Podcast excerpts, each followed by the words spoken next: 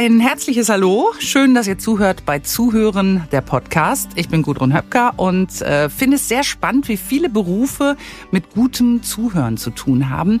Wir haben heute einen Gast im Studio, der Zuhören quasi indirekt auch zu seinem Beruf gemacht hat. Er ist Diplomkaufmann und Ingenieur macht seit 25 Jahren Unternehmensberatung. Er ist zertifizierter Coach, Achtsamkeitstrainer, Projektmanager, Change Manager, Scrum Master. Habe ich was vergessen? Oliver Kirchhoff, hallo. ja, gut.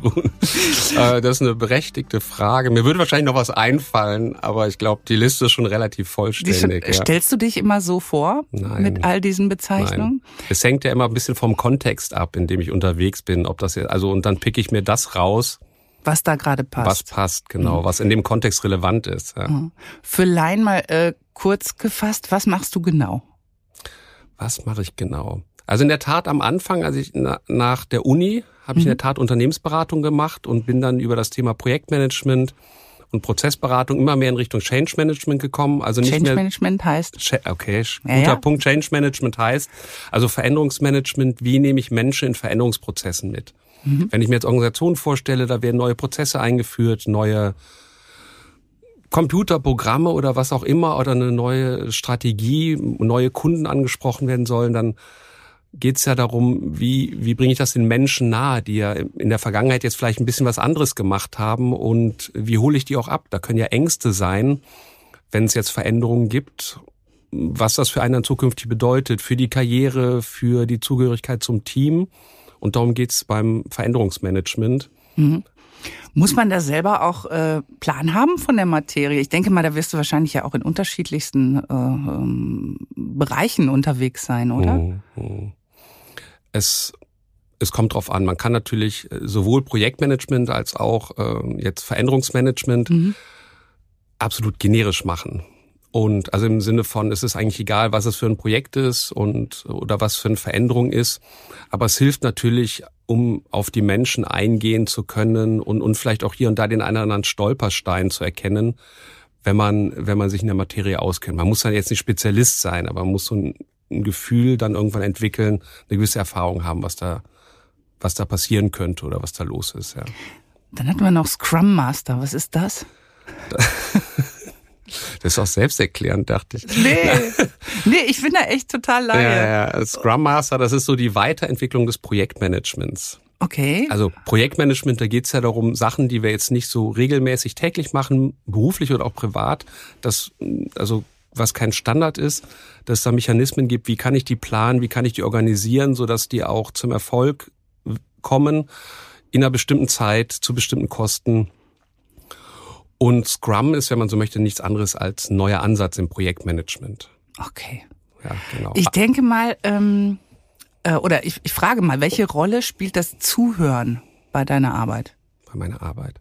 Genau, ich war noch nicht ganz fertig. Ja. So, wo, was mache ich jetzt? Das war so übers Change Management, ja. Veränderungsmanagement. Okay, ja. Bin ich dann zum Coaching gekommen, mhm. also habe eine Ausbildung zum Coach gemacht. Coach ist klar oder? Ich weiß nee es ist ja ich denke schon. es ist ja noch weil er gut Coach da gibt's ja den Coach der der, der Coach der deutschen Nationalmannschaft. Ja genau. Und dann Coach jetzt so ich glaube es gibt's jetzt auch im, im privaten Umfeld ne dass dass man sich vielleicht einen Coach nehmen kann. Das wird hier und da teilweise es gibt ja Fitnesscoaches oder genau. dann wird's ab und zu mal mit Therapeuten verwechselt. Also Coaches jetzt auf jeden Fall in dem Kontext wo ich das mache mhm. die die besprechen mit Menschen, ja, wo möchtest du vielleicht beruflich dich weiterentwickeln, wo gibt's vielleicht äh, auch bestimmte Herausforderungen, aber wo man nicht therapeutisch dran arbeiten möchte, sondern so, wie kannst du jetzt da für dich eine Lösung finden? Und der Coach ist eigentlich immer der, der so den Prozess begleitet und äh, gute Fragen stellt. Mhm. Und geht immer davon aus, dass die Lösung schon in den Menschen selber liegt und dass die äh, mit guten Fragen, und das hört vielleicht erstmal so banal an, aber da kann man sich viele Gedanken drüber machen. Ja, Wobei das dürftest Fragen, du ja wissen, eine gute Frage hat ja auch viel mit deiner Arbeit zu tun. Ja. Ähm, und das ist in der Tat immer wieder spannend, was, wenn Menschen dann den Raum bekommen, die Zeit, dass ihnen jemand zuhört, wenn sie dann die Antwort auf die guten Fragen geben oder auf die jetzt gerade passende Frage, was dann da so alles rauskommt. Mhm. Also das heißt, Zuhören spielt eine ganz große Rolle. Ja, ja. Ja, ich mag definitiv. Also genau, sich überlegen, was ist jetzt so die richtige nächste Frage und dann auch zuhören. Das spielt eine, ja, eine, eine essentielle Rolle mhm. bei meiner Arbeit. Ja. Da kommen ja auch Einzelpersonen zu dir, ne? Sowohl als auch. Also äh, Coaching gibt's ja auch so für Teams. Mhm. So Workshops, Coachings. Ein deutsches Wort für Workshop. Kennst du eins? Werkstatt. Werk ja, genau, Werkstatt. Äh, äh, Gruppenarbeit. Stuhlkreis. Ja, ja. Das Nein, ein bisschen nach, wir müssen jetzt auch nicht alles auf, aber ich fand, also, ja, aber Scrum Master hat mir wirklich nichts gesagt. Nee, aber Workshop, glaube ich, je nachdem, Workshop wenn man jetzt nicht im, so im Unternehmenskontext unterwegs ist, ist das vielleicht auch äh, fremd für einen. Eine Gruppe kommt zusammen und macht sich gemeinsam äh, Gedanken über eine Lösung oder sowas. Ja. Mhm. Und mit was für Anliegen kommen diese Gruppen da dann auf dich zu? Ähm, Kann man das so generell sagen? Oder generell nicht, das ist immer unterschiedlich. Ich mache zum Beispiel demnächst einen Workshop mit einer Gruppe, oder das sind zwei Gruppen eigentlich. Und das ist dann nämlich so ein Schnittstellen-Workshop nach dem Motto, die, die arbeiten viel zusammen und äh, müssen da eben in Projekten Hand in Hand arbeiten und möchten eben gucken, dass die Zusammenarbeit besser funktioniert und dann zu schauen, ja, was ist denn eigentlich die Ziele, die Herausforderung der einen Gruppe, die Ziele, Herausforderung der anderen Gruppe und, und wie kann man die übereinander bringen und, und dann vielleicht auch die Schnittstellen und die Zusammenarbeit besser gestalten. Mhm. Ja. Und ähm, was für eine Ausbildung braucht man eigentlich, wenn man, wenn man, wenn man sowas macht, so coachen oder Menschen in die richtige Richtung führen? Das hat ja auch viel mit Psychologie zu tun, ne? Mhm. Ich habe eine zweijährige Coaching-Ausbildung gemacht mhm. am Odenwald-Institut und danach eine Zertifizierung zum, zum Coach, ja. Mhm. Worum geht's da? Ist da auch Zuhören ein Thema? Eigentlich nonstop. Und das, also, also, äh, das wäre natürlich jetzt sehr, ähm, eigentlich darum, die psychologische Grundlagen auch. Mhm. Also spielt eine Rolle die hatte drei, drei Elemente, die Ausbildung. Zum einen äh, tiefenpsychologisch nach C.G. Jung. Mhm. Also so, ich glaube, es war ein Schüler von, äh, wie hieß er noch? Der Name Freud? ist weg. Freud, genau, ja. Freud. Ähm, dann Transaktionsanalyse so ein bisschen, da geht so darum, zwei Menschen miteinander. Ja. Also so wie so der Austausch funktioniert und dann so der systemische Ansatz, so ich im System Familie, ich im System meiner Abteilung, also meiner Teamkolleginnen, Kollegen, also der systemische Ansatz, äh, ich bin immer so ein Teil von vielem. Also dass das, das die Fragestellung deswegen, das kann was mit mir zu, zu tun haben, was Inneres, meine Werte, Konflikt oder Kommunikationsproblem, Partnerin, Chef, wem auch immer, mhm. oder eben auch im, im Team, wie kommen wir da übereinander? Und das war das, was man gelernt hat, diese verschiedenen äh, psychologischen oder, oder Teamansätze da an der Stelle und dann, wie man so ein, so ein äh, Coaching-Gespräch gut, kommt das neu, nächste Wort, framed. Also framed. dem framed, framed, ja. also dem umrahmt. Dem, dem ein, genau, das gut rahmt, dem einen guten Rahmen gibt von wie macht man einen Einstieg gut, dann eine Auftragsklärung, was, womit möchtest du denn hier heute rausgehen, was ist dein Thema, bis du am Ende dann rechtzeitig einleiten, dass man nicht plötzlich sagt, oh, Zeit vorbei, tschüss. So nach dem Motto, was hast du heute für dich daraus mitgenommen? Was waren jetzt so deine, deine Erkenntnisse, nachdem, mhm. Nachdem wir jetzt hier eine Stunde oder wie auch immer lange auch immer gesprochen haben. Mhm. Du hast ja viel jetzt dann auch mit Mitarbeitern, Chefs etc. zu tun in mhm. Unternehmen. Was würdest du sagen, wie, wie ist die Zuhörkultur in Unternehmen in Deutschland? Boah, also in Deutschland kann ich nicht kann ich nicht sagen. Oder was sind so deine Erfahrungen? Also ich glaube, dass sie sich ändert dahingehend, dass, glaube ich, früher erwartet wurde, dass der Chef zu allem eine Antwort, eine Lösung haben muss. Die Chefin, der Chef. Und dann stellt man jetzt zunehmend fest, dass das ja, also es soll ja nicht der beste Spezialistchef werden, sondern der muss ja eher in der Lage sein, das Team zu motivieren oder äh, das Team erfolgreich zu machen, so dass das Team gute Arbeit leisten kann. Also sprich, dass Chefs heute schon mehr zuhören als früher, ganz einfach, weil ihre Rolle eine andere ist. Also weil, weil sie nicht mehr so der Befehlsgeber und die anderen führen aus, sondern eher der derjenige, der oder diejenige, die den Auftrag gibt ans Team und sich dann noch anhört, äh, genau, was für Ergebnisse produziert wurden oder was das Team auch braucht, um diesen Auftrag dann auch umzusetzen. Mhm. Ähm, warst du schon immer ein guter Zuhörer oder hast du das auch trainiert? Ich trainiere das in der Tat äh, gerade täglich, 15 Minuten. Ja? Äh, war ich schon immer ein guter Zuhörer? Ich hätte früher gesagt, ja, dann habe ich das erste Mal in meinem Leben eine Diade gemacht, kommen wir gleich noch drauf. Das ist so ein, so ein Gesprächsformat, wo sich zwei Personen unterhalten, aber nicht so eine Unterhaltung, wie wir die im Alltag kennen, sondern ein bisschen anders. Mhm. So eine Person, es ist wirklich eine Zuhörerin oder Zuhörer und die andere Person hat eine gewisse Zeit zu antworten. Und als ich, und dann wechseln irgendwann die Rollen zu, den, zu der gleichen Frage aber. Also Zuhörer und Sprecher wechseln. Und als ich das das erste Mal gemacht habe, habe ich festgestellt, dass Zuhören gar nicht trivial ist. Also ich glaube, viele Menschen sagen, natürlich kann ich gut zuhören. Und wenn man dann wirklich so einen so einen ähm, Rahmen hat, wo es heißt, okay, du stellst jetzt eine Frage, zum Beispiel, ähm, wie geht's dir? Ja. Und hörst dann fünf Minuten zu, das vielleicht zeigen, dass du aufmerksam zuhörst, ähm, mit dem Kopf nicken, mal lächeln, aber nicht unterbrechen, äh, keine Fragen stellen, nichts einwerfen, keine Tipps, Ratschläge geben dann, also da habe ich für mich auf jeden Fall festgestellt, was alles so in meinem Kopf passiert, während ich zuhöre. Dass der, dass nämlich meine Gedanken schnell so, der Geist so, da habe ich einen Tipp oder da habe ich, das habe ich auch erlebt, das habe ich auch erlebt, ja. irgendwie so eine, das kenne ich, da möchte ich jetzt auch mein schönstes Ferienerlebnis erzählen oder sowas. ähm, ja, und, und dann immer wieder das zu bemerken erstmal, überhaupt, dass der Geist sich da die Aufmerksamkeit weggewandert ist zum vom, von der Sprecher, ich versuche mal zu gendern, von der Sprecherin. Ja. Mhm. Ähm, irgendwo anders hin. Ähm, und dann den, die Aufmerksamkeit zurückzubringen. Also das ist wirklich, das ist, wenn man so möchte, wie, wie eine Meditation, eine Achtsamkeitsübung im Gespräch. Es ist ja auch, klingt fast schon ein bisschen anstrengend, ne? Man sich so zurückhalten muss, oder? Kommt drauf an. Das ist eine Übungsfrage. Ich glaube, wir merken das ja auch, wenn wir mit Menschen reden. Da gibt es Menschen, die können gut zuhören, andere, die können, also den fällt, die, die unterbrechen eher mal schnell und erzählen dann eben ihr schönstes Ferienerlebnis ja. oder, oder, oder geben einen, einen Tipp, nachdem man nicht gefragt hat oder sowas. Sprich, der eine kann es gut und der andere nicht. Und das ist dann wie immer im Leben, wenn ich irgendwas noch nicht so kann äh, und das aber jetzt dann aus irgendwelchen Gründen denke, auch irgendwie würde ich das gerne können, dann hat's was mit Üben und Trainieren zu tun, ja. Mhm. Weil ja eben, ich lerne auch nicht Gitarre spielen, nur weil ich es cool finde, sondern das muss ich ja dann machen. Und üben. üben, genau. Und genauso kann man zuhören üben. Also das hat ja dann auch mit Impulskontrolle zu tun. Ich merke, ah, da, da fällt mir was ein und dann, bevor, bevor es auf die Stimmbänder kommt, sage ich Stopp, zurück zum Zuhören. Ja, zurück das ist. Zuhören. Und äh, du hast das gerade jetzt schon äh, angeschnitten. Das nennt sich Diade, das Diade, was du da genau. gemacht hast. Diadenarbeit. Ähm, äh, beschreib noch mal ganz genau. Also einer stellt äh, eine Frage und der andere antwortet. Genau. Also zum Beispiel die diese Diaden, die ich jetzt täglich mache. täglich. Täglich, ja. Mhm. Genau.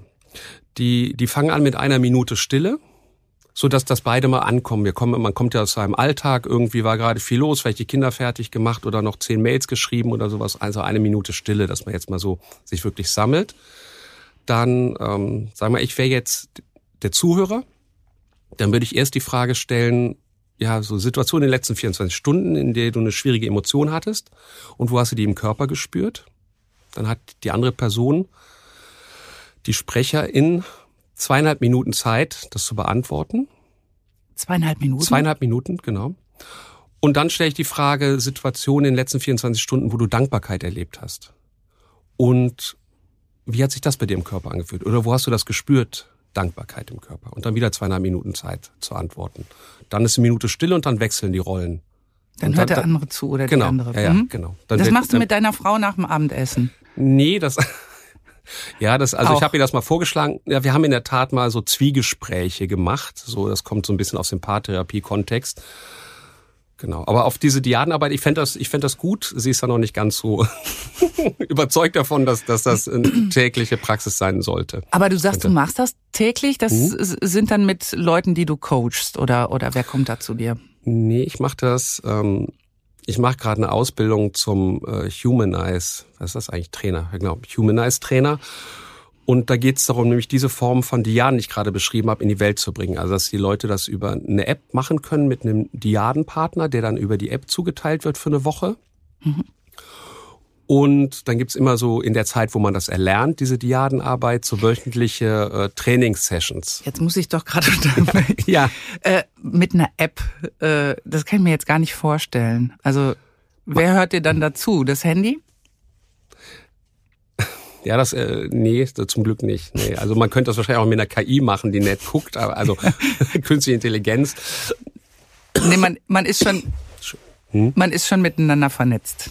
Das in, in, in, dem, in dem Kurs sind 30 Leute, mhm. 20, 30 Leute und man hat halt immer jemand aus dem Kurs am Anfang, mit dem man, mit dem man diese Diaden macht und die Leute haben alle gesagt, ja, wir, wir sind bereit, mit den Informationen, die wir da hören, vertraulich umzugehen und uns, wenn wir diese Diaden machen, an einen ruhigen Ort zu setzen. Und also das ist so ein geschützter Raum, der da geschaffen wird. Und deswegen auch diese über, über zehn Wochen, diese wöchentlichen Treffen, wo man dann über seine Erfahrung sprechen kann, was einem, was vielleicht schwierig war, was einem gut getan hat, dass die Teilnehmerinnen und Teilnehmer auch untereinander da für sich vertraut werden können damit. Und wie viele Teilnehmer sind das? Sind das dann immer die gleichen, mit denen man das macht oder wechselt das auch? Für die Kursdauer sind das diese 30. 30. 30. Mhm. Und Ach, also hast du schon gesagt, genau. Ja, genau, aber alles gut.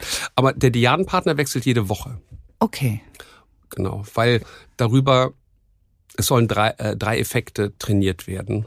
Nämlich zum einen, dass man sich selber auch irgendwie Raum für sich selber hat, dadurch, dass ich ja reflektiere, stimmt, was war denn heute schwierig irgendwie, fange ich auch mal an, vielleicht das erste Mal am Tag mir selber zuzuhören. Weil zuhören denken wir immer direkt an andere, aber häufig, wie häufig hören wir uns denn selber zu? Ne? Also geben uns selber den Raum mal zu lauschen, was mit uns selber los ist. Dass ich mir also selber mehr zuhöre. Dann, äh, dass ich lerne, zu diesen Fragen was zu teilen, hat ja vielleicht auch was mit Mut zu tun, aber vielleicht auch so die richtige Ebene zu finden, wo ich sage, so auf der Ebene möchte ich das jetzt vielleicht eine bestimmte Situation teilen, ähm, die sich für mich stimmig anfühlt. Und als, als Zuhörer lerne ich zu, ähm, dann eben genau meine Aufmerksamkeit immer wieder zu der anderen Person zu bringen und mitzubekommen, was macht das mit mir, wenn ich zuhöre. Also beide sind, sind bei diesem Training eingeladen, auf ihre Körperempfindungen zu achten du erzählst mir jetzt vielleicht irgendwas wirklich Schwieriges, Trauriges oder äh, was Schmerzhaftes und dann mitzubekommen, stimmt, was macht das mit mir? Also dann werde ich, bin ich ja empathisch und krieg mit, was das mit mir im Körper macht und das, das sich dessen bewusst zu werden. Das kannst du dann nachher, wenn du dran bist, mit, äh, dass, dass du, dass du gefragt wirst, sagst du dann auch gleich, wie das, was du vorher gehört hast, auf dich gewirkt hat? Nee. Nee, nee. Es ist keine, es ist eben keine Unterhaltung. Mhm. Ja. Also jeder, der spricht, weiß, dass, dass jemand anders ihm zuhört, jemand anders ihm quasi seine Aufmerksamkeit schenkt und ähm, und gleichzeitig für sich selber auch, wie soll ich sagen, so äh, die, die den Raum hat, diese diese Situation für sich nochmal so durchzugehen, sagen, ja stimmt, die Situation, die war schwierig oder da war ich dankbar, ja und und aber wie hat sich das angefühlt? Dankbarkeit im Körper irgendwie, vielleicht so ein Lächeln im Gesicht und der Raum um mich herum warm. Und ähm, warum macht man das so? Das hat mit einem Forschungsprojekt zu tun, was, ähm, was im Vorfeld lief. Ja. Von der Tanja Singer, aber da kommen wir vielleicht gleich eh noch drauf, irgendwie, um zu erklären, warum macht man das so nicht anders. Ja. Also ich habe schon andere Diaden kennengelernt, wo man sich dann so Fragen stellt, wie, so was ist dir wichtig im Leben? Mhm. Oder wie kannst du gut dich entspannen? Oder ähm, was würdest du mit drei Millionen Euro machen? Und dann hast du mal fünf Minuten Zeit oder zweieinhalb, so zu überlegen, ja stimmt, drei Millionen Euro ein bisschen. Was, was würde ich wirklich machen, wenn ich ähm, ja. Also es können irgendwelche Fragen sein, die einen so zum, zum mal was zum Nachdenken in eine andere bringen. Richtung bringen hm, vielleicht. Ne? Genau. Aber zweieinhalb Minuten ähm, muss man dann diese zweieinhalb Minuten äh, sprechen? Nö, nö. Also nö. die, wenn einem nichts einfällt, dann Ist schweigt man. Mhm. Genau. Also oder vielleicht fällt einem am Anfang was ein, dann erzählt man vielleicht 30 Sekunden was und dann ist erstmal Ruhe, dann ist erstmal nichts mehr da im Kopf. Und dann kann man vielleicht auch eine Minute Stille und dann fällt einem wieder was ein. Also das ist auch dieses Geschenk, finde ich, an, an, diesem, an diesem Raum von zweieinhalb Minuten in dem Fall, die gehören einem. Mhm. Und da muss man, da fängt der andere nicht an zu reden, weil man jetzt eine, eine, eine Pause lässt, sondern genau, den, den hat den hat man und den kann man nutzen für sich, wie man möchte. Ähm, auf unserer Liste für mögliche Gäste stehst du auch als Empathietrainer. Mhm. Ähm, kann man Empathie trainieren? Ja. Mit diesen ja. Diaden vielleicht genau. auch? Also mit diesem Diaden-Setting Setting. okay. so. Ähm, ja, mit diesem Diaden-Setting kann man das trainieren. Genau. Also Wodurch trainiert man das? Empathie ist ja die Fähigkeit von uns Menschen, mit jemand, mit den Emotionen einer, meines Gegenübers in Resonanz zu gehen. Also du erzählst mir jetzt was Schmerzhaftes und ich merke, ah ja stimmt, das fühlt sich bei mir jetzt auch äh, irgendwie Druck auf der Brust, Stein im Bauch, Hals zugeschnürt. Oder du erzählst mir was Schönes, Freudvolles und ich merke, wie ich anfange, auch anfange zu strahlen, zu lächeln, sich meine Schultern entspannen, irgendwie was, es warm wird. Das ist eine Fähigkeit, die wir haben, Empathie. Viele setzen das ja mit Mitgefühl gleich, mhm. ne? aber da sagst du, da gibt's einen Unterschied auf jeden Fall. Ja, das, das, ähm, den habe ich auch erst kennengelernt in der Tat durch die Forschung von der von der Tanja Singer. Genau, Empathie und, und Mitgefühl, wenn man das mal googelt, im Internet wird das synonym verwendet. Aber Mitgefühl hat eine andere Komponente, weil bei Mitgefühl bin ich eher so, wie soll ich sagen, da gehe ich gar nicht so stark in Resonanz mit den Emotionen der anderen Person, sondern ich bleibe, wie soll ich sagen, so in so einem fürsorglichen Modus. Ich möchte, dass der anderen Person gut geht. Jetzt erzählt mir die andere Person vielleicht was Schmerzhaftes und ich bin eher so in diesem, ja, aber möge es dir bald wieder gut gehen Modus. Also wirklich in so einem, ähm, ich wünsche ich wünsch der Person äh, das Beste, ja. Jetzt haben wir die Tanja, hast du die Tanja Singer schon so oft erwähnt? Ja, ja. Jetzt müssen wir, glaube ich, mal sagen, was macht diese Was macht diese Tanja Singer? Die Tanja Singer ist äh, bei Max Planck mhm. Und hat da das ähm, soziale Neurowissenschaften Lab, also Social Neuroscience Lab, also sprich, die hat da ein Forscherteam, diese Verbindung aus, ähm, aus Psychologie und, und Neurowissenschaften, also im Gehirn gucken, was, äh, wo finden bestimmte Sachen statt oder in welchen äh, Netzwerken finden bestimmte Sachen statt. Und die forscht jetzt seit über 20 Jahren zu solchen Themen wie eben Empathie und Mitgefühl und äh, in welchen Gehirnarealen oder, oder Netzwerken ist denn was ähm, wahrnehmbar. Mhm. Und du hast äh, Tanja Singer persönlich kennengelernt. Wo, äh, wie kam es dazu? Also erstmal habe ich von ihrer Forschung erfahren, war das 2018, als ich die Ausbildung zum Achtsamkeitslehrer gemacht habe, hat mir meine Ausbilderin damals davon erzählt, dass, dass die Tanja Singer da gerade mit, glaube ich, um die 300 Probanden so ein ganz langlaufendes, großes Forschungsprojekt zum Thema Achtsamkeit macht. Und dann hatte ich die Tanja Singer angeschrieben zu einer bestimmten Veröffentlichung, die sie mir netterweise geschickt hat. Dann war ich mit ihr über LinkedIn vernetzt und dann habe ich durch Zufall 2021 mitbekommen, dass es so ein Folgeforschungsprojekt gibt. COF Social heißt das. Mhm. Das äh, war im Rahmen von Corona. Wie geht's uns in Berlin mit Corona? Und äh, gehört da hast das, du mitgemacht bei dem Projekt. Genau, genau. Da Als wurden Trainer. da wurden vier Achtsamkeitstrainer gesucht. Und dann dachte ich, boah, da möchte ich mitmachen, genau. Und habe mich darauf beworben und naja, hatte dann das Glück, genau, da einer von den vier zu sein. Was hast du dann da genau gemacht? Wir, also ich und, und die anderen mhm. drei Achtsamkeitstrainerinnen und Trainer, wir haben, ich kann es jetzt nicht genau sagen, es waren so irgendwas 280, 260, 280 auf jeden Fall die Probanden, ähm, also die Teilnehmer an dieser Studie dann trainiert zu bestimmten Achtsamkeitsübungen. Mhm. Was macht ihr dann da so mit denen? Das ähm, es gab am Anfang zwei, äh, zwei äh, Trainingsstränge. So eine Gruppe, die hat so diese klassische Atemmeditation, dann äh, Hörmeditation, also auf Geräusche und dann offenes Gewahrsein. Das ist so, ich, ich setze mich hin und bin so offen für alles, was jetzt da kommt, nehme das wahr und lass es wieder gehen. Die haben also diese klassischen was so Menschen mit einem Achtsamkeitskurs machen, das sind so die Übungen, die sie da kennenlernen werden. Was war das Besondere dann in der. Corona-Zeit? Was hast du da so erlebt bei den, bei den Menschen? Jetzt in dem, in war das, Training, war das, ja, war das anders? Also ich meine, das waren ja Probanden, die, also Thema der Studie war ja, wie geht's den Menschen mit Corona, oder? Und in, in, in diesem Corona-Lockdown und mhm. ähm, alleine für sich. Ja.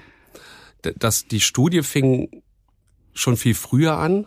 Ich weiß es nicht, aber die haben, also diese Trainings fingen an Sommer 2021 und die hatten schon lange vorher Fragebögen mhm. ausgefüllt. Also dann sollten Sie sich, glaube ich, zurückerinnern, wie ging es uns Silvester 2019, als noch keiner ahnte, dass Corona kommt. Und dann wurden so ein paar Zeiträume danach abgefragt. Und dann irgendwann war die Studie auch online, weil bis dann die Gelder da waren und alles aufgesetzt war, war es dann schon was später.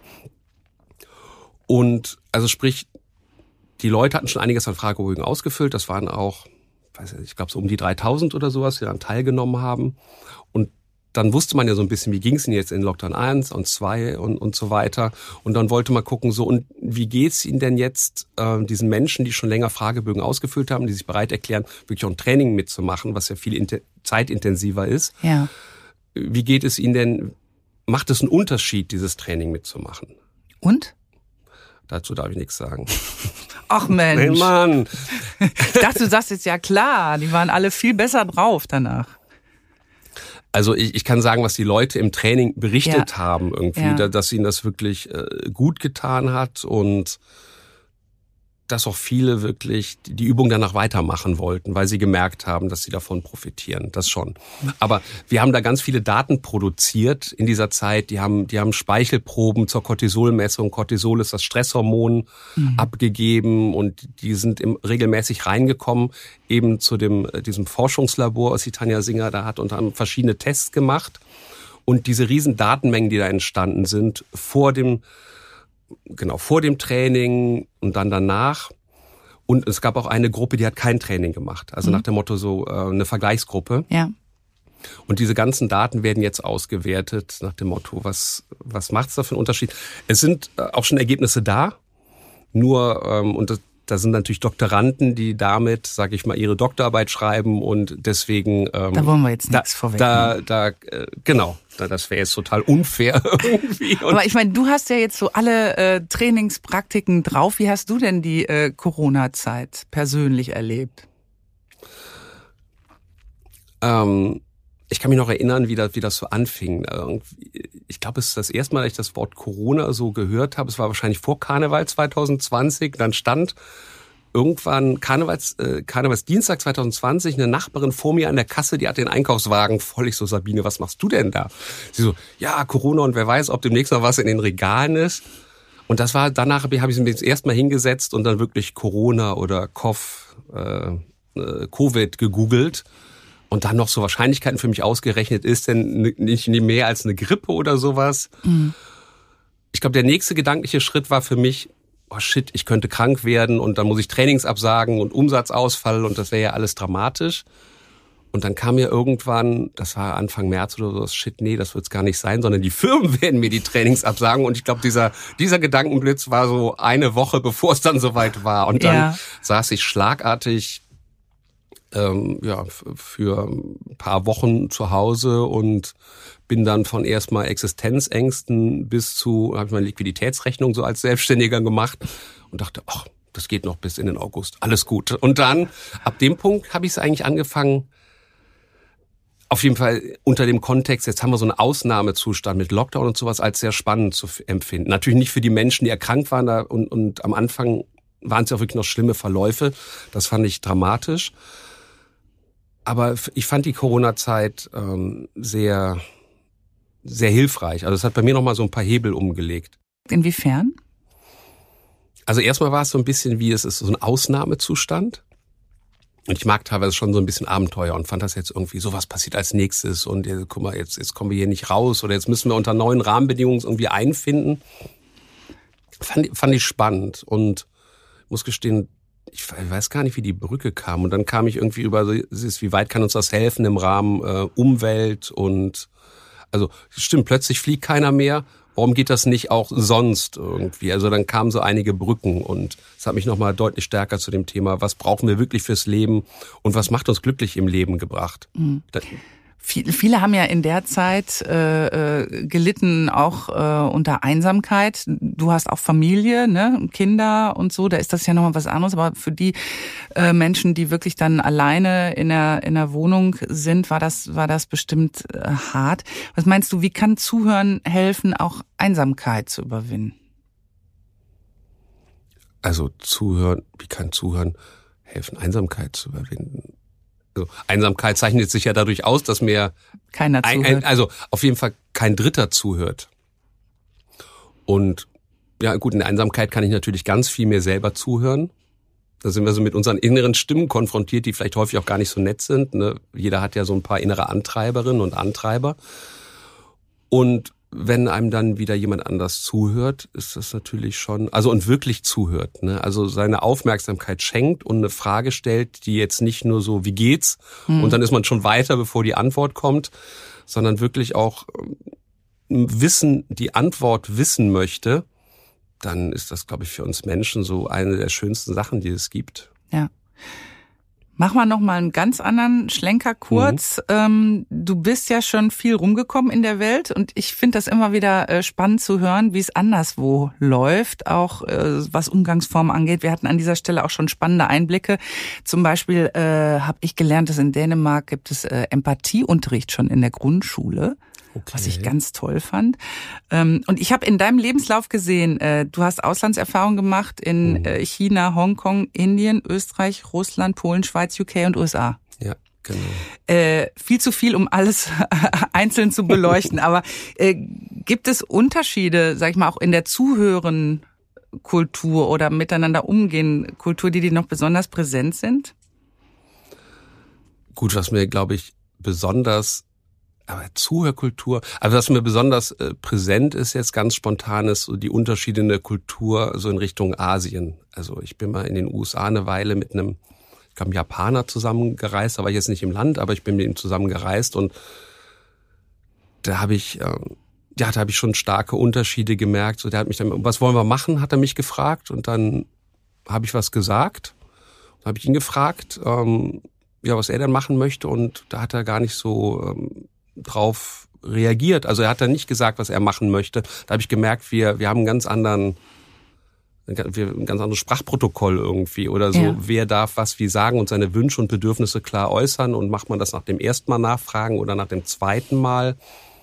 Also das fand ich sehr, und das habe ich häufiger in Asien erlebt. Also auch in, in China, mhm. gerade auch in China, ja. Mhm. Und gibt es irgendwie sowas was äh, Positives äh, hast du auch irgendwas, wo, woran man sich hier bei uns in Deutschland vielleicht ein Beispiel nehmen könnte? Jetzt generell von der Mentalität her oder was ja? das Thema? Also so. von hm? also ich meine, diese asiatische Kultur, wo es auch mal Pausen geben darf in der Unterhaltung. Also wo es eben nicht immer so zack, zack und Pausen in, in der Unterhaltung sind direkt sowas, ah, die haben sich nichts mehr zu erzählen oder das ist peinlich oder sowas.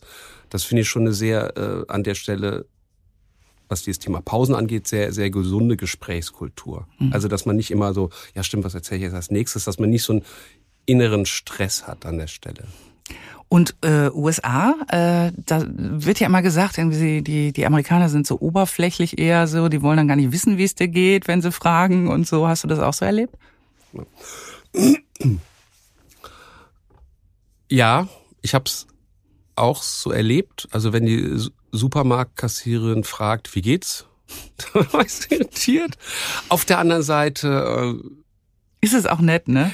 Ist es nett und wenn man wenn man da mal drauf achtet, gibt es je nach Region natürlich, vielleicht in Köln mehr als in anderen Regionen, glaube ich, da fragt dann auch mal eine Supermarktkassiererin, wie geht es? Es ist vielleicht nicht ganz so durchgängig überall, aber die will natürlich auch nicht wissen, wie es mir geht, sondern es ist einfach nur so ein Motto, ich habe dich als ich habe dich als Mensch gesehen, ne? Also und äh, also wenn man so möchte eine andere Formulierung für hallo, guten Tag.